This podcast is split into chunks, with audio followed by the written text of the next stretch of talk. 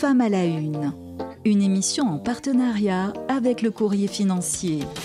Une émission animée par Mathilde Audouin, rédactrice en chef Le Courrier financier, et Fabrice Coustet. Bonjour, bienvenue à tous, bienvenue euh, pour ce nouveau numéro de Femmes à la Une, un magazine préparé par les rédactions de Radio Patrimoine et du Courrier Financier. Et pour présenter ce magazine, je suis bien sûr en compagnie de Mathilde Audouin. Bonjour Mathilde. Bonjour Fabrice. Comment ça va? Mais très bien, à merveille. Bon, parfait. Alors, on vous rappelle le concept de l'émission. Euh, chaque mois, on s'intéresse à une personnalité féminine, euh, chef d'entreprise, femme d'influence, femme politique. Elles nous expliquent euh, leur parcours, comment s'en concilier vie pro et vie perso, comment elles surmontent les difficultés rencontrées dans leur entreprise au quotidien, comment elles concilient donc leur, vie voilà, de femme et puis souvent un, parcours, une carrière assez, brillante. on voit aussi comment elles vont faire bouger les lignes et comment elles peuvent inspirer d'autres femmes. Alors, qui, qui a-t-on prévu pour ce numéro du mois de mai? Aujourd'hui, nous sommes avec Léa Dunant-Châtelet, qui est donc normalienne et responsable du, enfin, directrice du pôle investissement responsable chez DNCA Finance. Bonjour Léa. Bonjour Mathilde. Bienvenue sur ce plateau. Euh, Léa, vous, vous, êtes normalienne, agrégée d'économie et de gestion, mais euh, au moment où nous avons préparé cette émission, vous nous avez dit quelque chose d'assez étonnant. Euh, J'ai passé l'agrégation parce que j'étais une cancre. C'est une bonne nouvelle pour les cancres du monde entier. Pouvez-vous nous expliquer ça? Avant tout parce que je n'ai pas eu le choix et, euh, parce qu'effectivement, dans le cadre de mes études, euh, lorsqu'on est à l'école normale et qu'on n'a pas été, on va dire, très assidu ou en tout cas pas euh, parfaitement impliqué dans la vie, bah, tout simplement, de, d'études, de, travail classique de ce type d'école, bah, vous n'avez pas le choix que d'aller faire l'agrégation parce que parce que c'est une forme de redressement. C'est une année assez, euh, assez compliquée, euh, assez chargée. Donc on, on vous l'impose comme un, un, une remise dans le droit chemin. Et donc euh, c'est dans ce cadre-là que j'y suis allée et pas du tout mmh. par vocation d'enseigner, puisque c'est quand même ça la finalité. Non, on précise quand même pour un cancre, c'est quand même pas mal d'arriver euh, comme ça, normalienne. Donc vous étiez cancre parmi quand même l'élite en parmi quelque sorte. Ouais, vous savez, j'ai coutume de dire que quand, quand, je regarde la promo dans laquelle on était une trentaine, il y a un écart type, je suis un peu mateuse, assez important entre le, la queue du peloton et, et la tête du peloton. Mmh. Malgré qu'effectivement on soit sélectionné sur le volet, euh, les tout premiers étaient des gens euh, parfaitement brillants et très très hors normes, de ouais, mon point de vue. Et quand vous les googlez, du coup, euh, ils font des carrières exceptionnelles, euh, ils sont partis dans l'espace. Euh... Alors certains, certains ont fait de très belles carrières dans le privé, mais la plupart sont plutôt dans le milieu de la recherche en réalité, mmh. et sont plutôt des personnes qui ont un potentiel assez fort pour, pour faire des grandes carrières dans des, des chaires ou universitaires en réalité. En tout cas, vous ne vouliez pas enseigner, du coup non. Pourquoi? En réaction peut-être à une univers familial Alors peut-être, très probablement. Je viens d'un milieu effectivement où mes parents étaient plutôt dans l'enseignement, en tout cas ma maman. Euh, ce qui est sûr, c'est que l'enseignement, je trouve que ça demande en fait beaucoup d'expérience de terrain. C'est très difficile d'être lâché dans une classe euh, à 22 ou 23 ans, euh, sur un domaine en plus comme l'économie, qui est un domaine très pratique finalement, sans avoir aucune connaissance de ce qu'est l'économie en, en, réalité. C'est un métier ingrat, par ailleurs, euh, vraiment. Je, je, pense que c'est un métier qu'on fait par passion, sinon c'est dur de se lever tous les matins. Et pourtant, on va reprendre le, le fil dans quelques instants, mais vous transmettez aujourd'hui vous enseignez Oui, oui, paradoxalement, oui, j'enseigne. Parce que euh, des modules dans certaines écoles euh, temporairement et de manière, euh, je dirais, épisodique, c'est très intéressant parce mmh. que vous avez affaire à, à, des jeunes qui ont des questions qui ne sont pas du tout celles que vos clients vont en général aborder, vont avoir un regard complètement neuf et justement en leur apportant cette connaissance pratique sont toujours très intéressés. Donc euh, oui, je le fais quand même. Voilà notre invitée euh, Léa Dunant de Châtelet ce matin, euh, gérante directrice de l'investissement responsable chez DNCR. On précise, hein, Mathilde, on, va euh, effectivement, on a commencé, on est rentré dans le vif du sujet, euh, retracer euh, votre parcours et c'est bien quand même de refuser bah, peut-être en première instance l'enseignement, mais d'y revenir par la suite quand on est un peu plus aguerri avec une envie de transmettre. Justement, pour vous aguerrir, vous nous avez dit je voulais me confronter au monde réel, donc vous arrivez directement dans le, le domaine financier, dans le monde de la finance. Vous débutez votre carrière chez Odo, le groupe Odo, donc, et vous vous dirigez vers l'ISR. À l'époque, c'était encore un domaine de niche, c'est mmh. pas du tout ce que c'est devenu aujourd'hui. Pourquoi ce choix? Euh, ben Là, c'est pareil, j'ai pas choisi.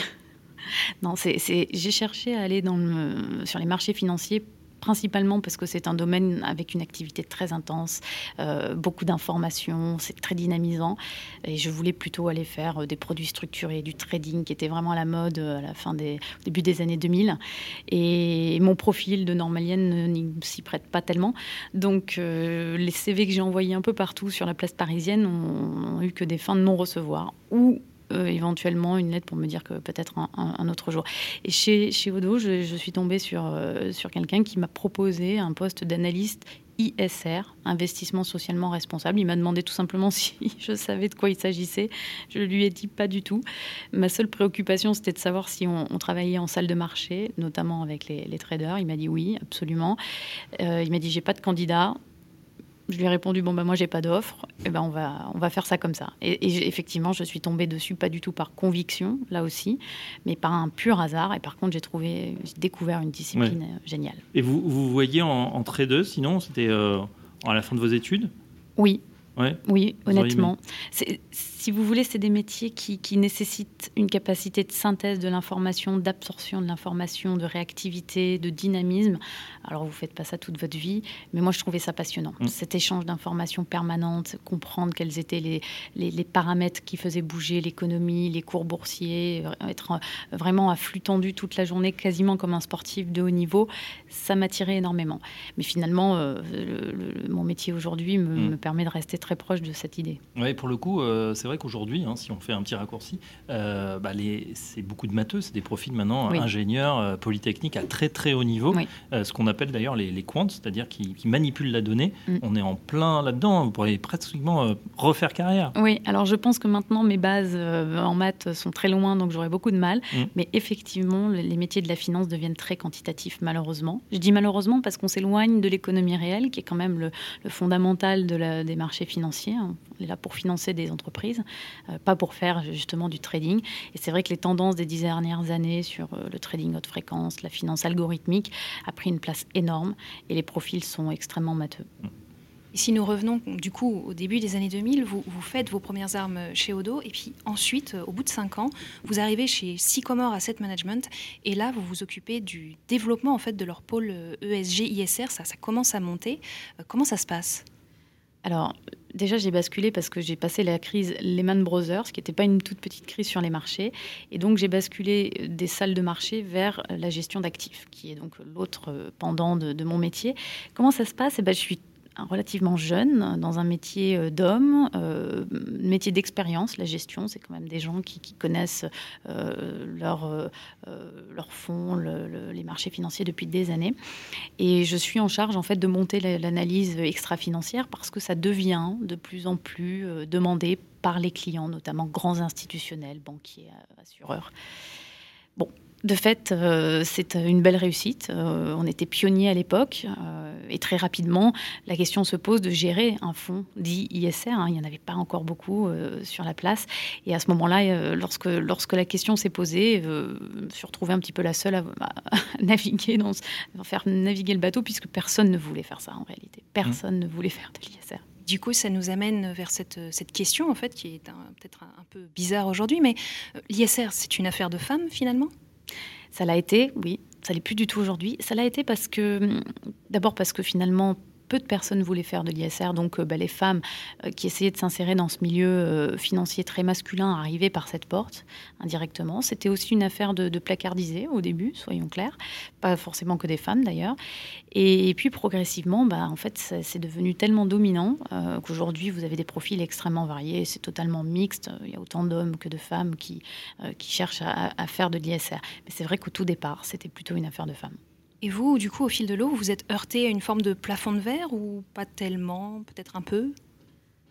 Plafond de verre qui avait rien à voir ni avec l'ISR ni avec le fait que j'étais une femme, mais avec le fait de mon âge. C'est-à-dire que euh, vous rentrez souvent dans des, euh, postes juniors ou, légèrement expérimentés, et c'est difficile de faire valoir votre, votre évolution, et donc vous, pouvez rester non pas éternellement junior, mais ça peut durer. Euh, en revanche, je me suis pas du tout heurtée à des problématiques euh, hommes-femmes euh, dans mon métier. C'était pas, toujours beaucoup beaucoup apprécié les relations que j'avais avec les, hommes d'une manière générale, que ce soit en interne ou en externe. Et ça s'est toujours extrêmement bien passé. Ce mmh. plafond de verre, je l'ai pas connu. Vous dites on est compétent, il n'y a pas de discrimination. Oui, j'en suis convaincue. J'en suis convaincue d'abord parce que je ne suis pas issue de ce milieu-là au départ, donc je ne bénéficiais pas non plus de, je dire, de, relais euh, ou de même de connaissances.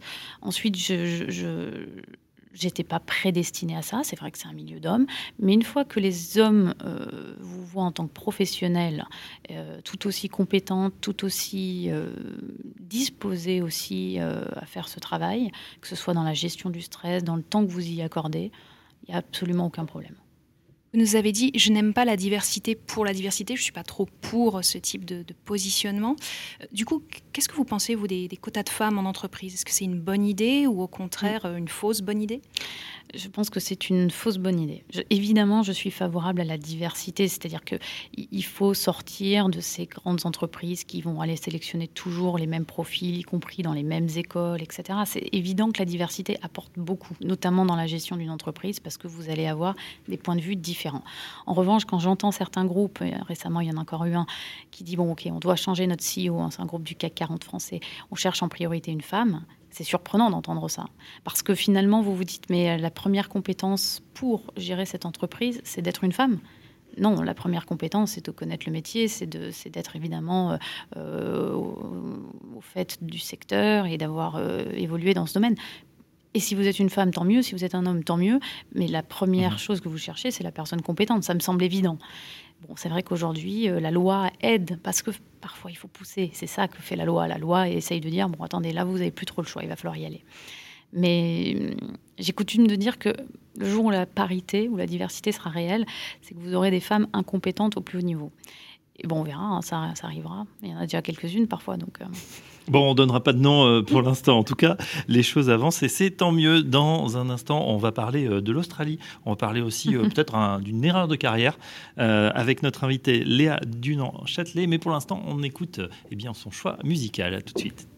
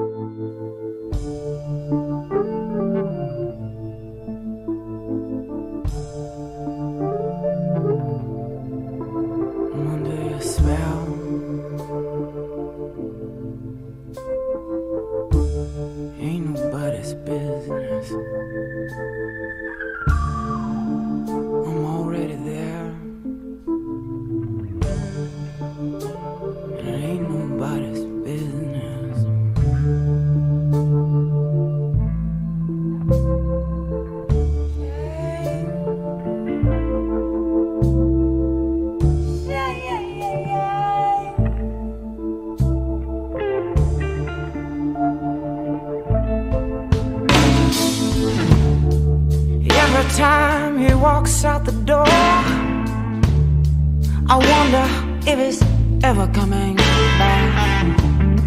I can't help but love the taste of danger, babe. And the how, and the when, and the rough in his hands. I got caught out in the rain. If I die, I don't care. I'm in love. I'm in love. I'm in love with this man. I got caught out, caught out, caught out in the rain.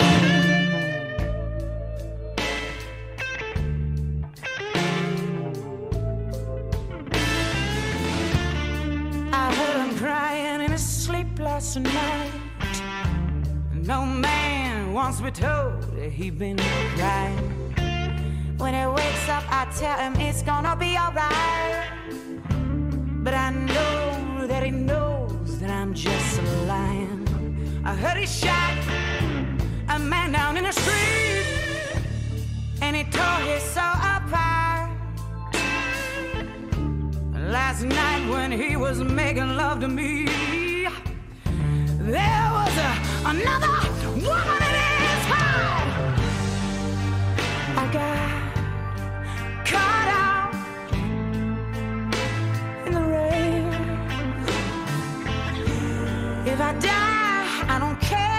I'm in love.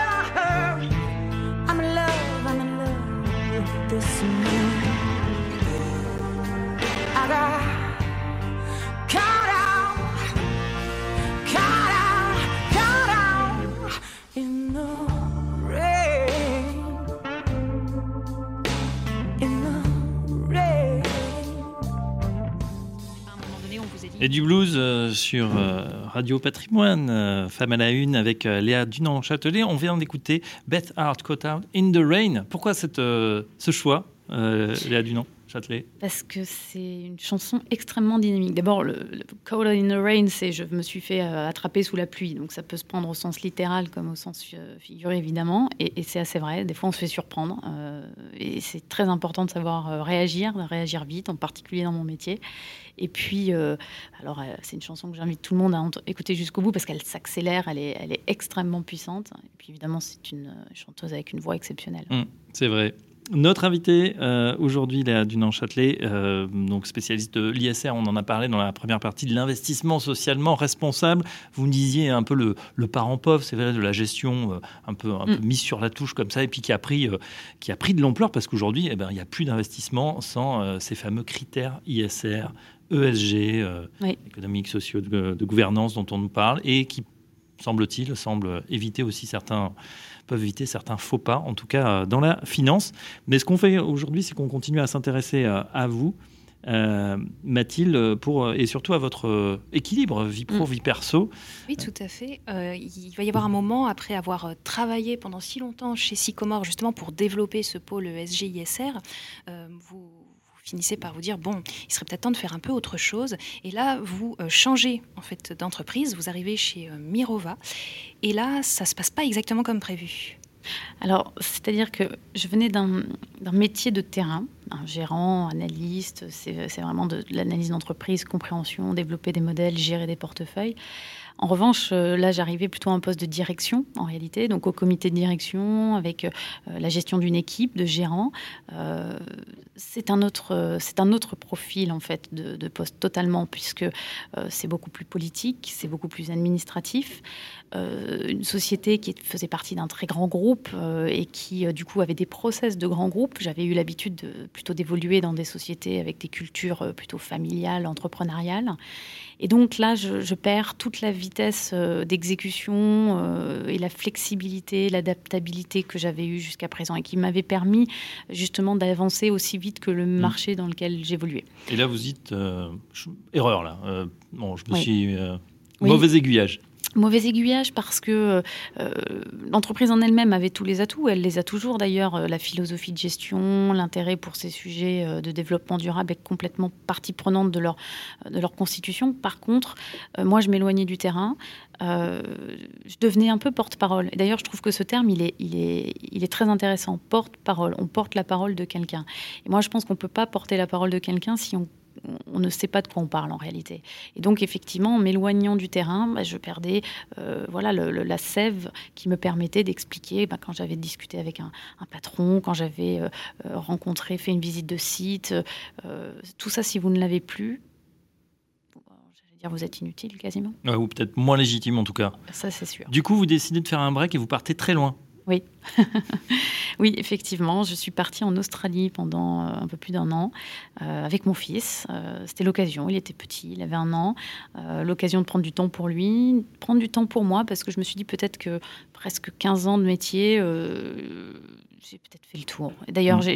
je suis un peu comme un chat, en fait. Je, je- je pense que j'aurai plusieurs vies et je n'arrive pas à, à me dire que je ferai ça toute ma carrière, en Mm. tout cas dans les mêmes conditions. Donc c'était prendre du recul, je pense que c'est extrêmement important, et puis faire toute autre chose en fait, me vider la tête. Ouais. Qu'est-ce que vous retenez justement de cette année de, de césure, on pourrait dire? Alors déjà, euh, la découverte euh, du temps qui passe. Ça vous paraît peut-être bizarre, mais j'avais un emploi du temps euh, jusqu'alors qui ne me permettait pas de voir le temps passer.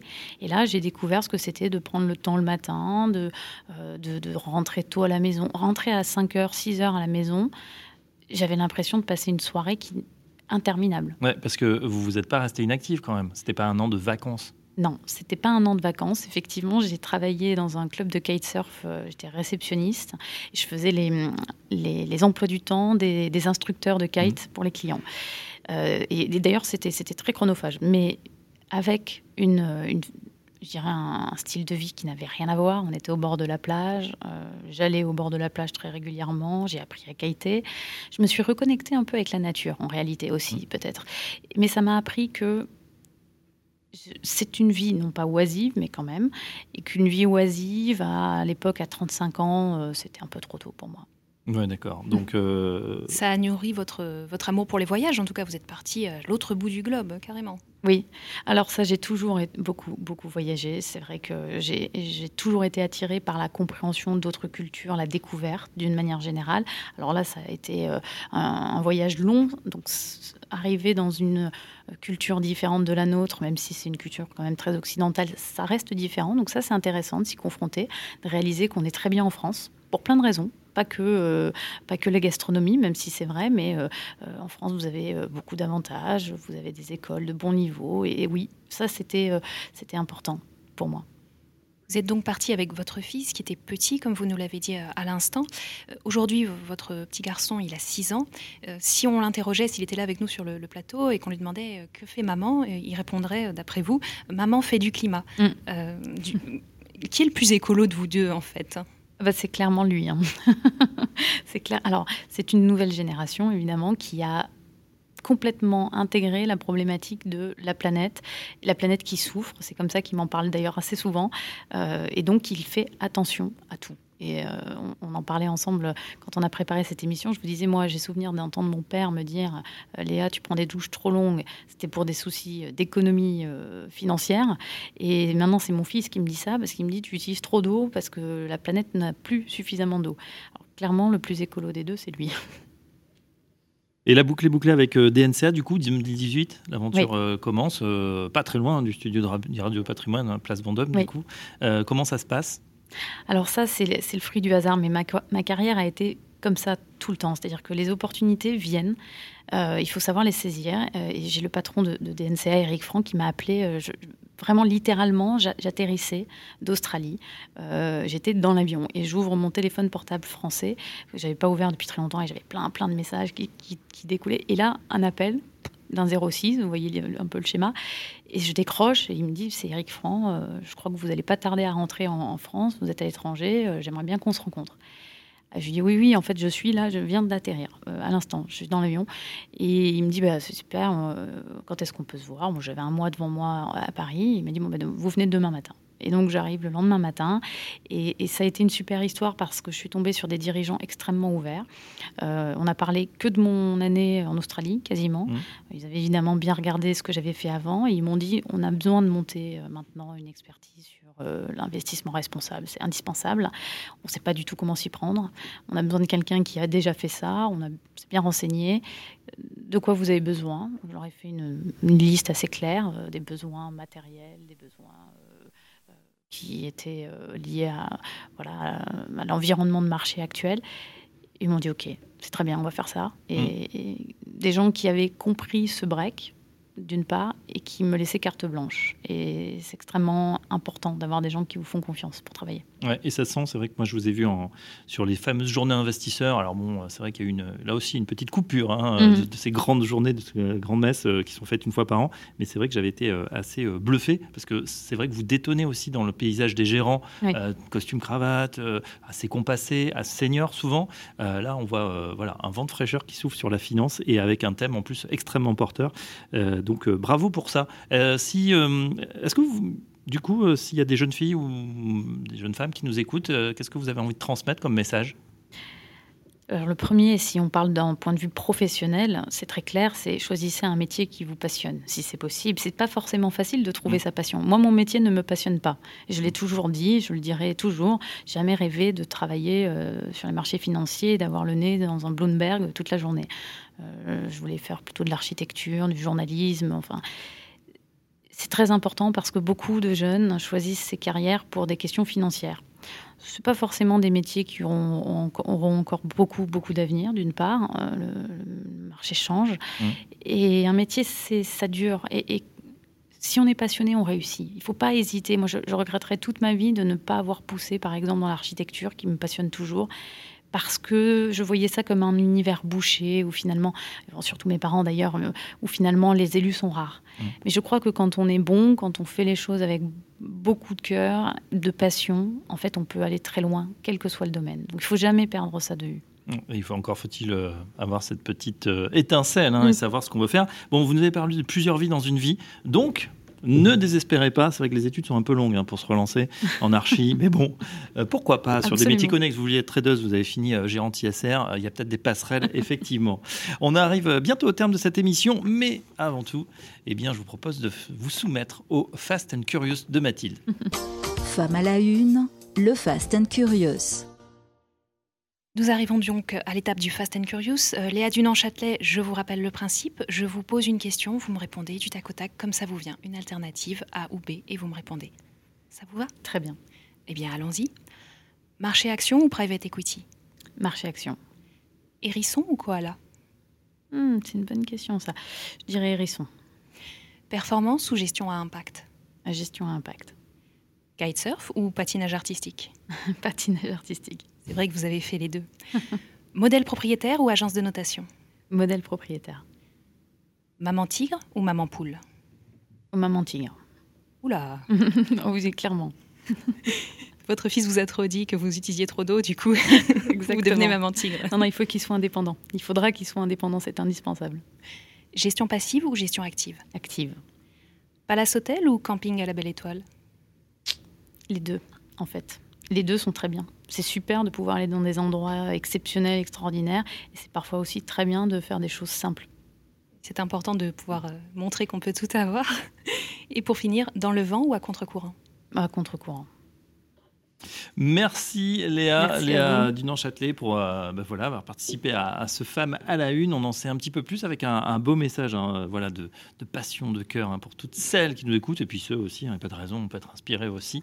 Euh, en tout cas, voilà, on, a, on en sait un petit peu plus euh, sur vous. On vous souhaite évidemment bon courage pour votre reconversion dans l'architecture.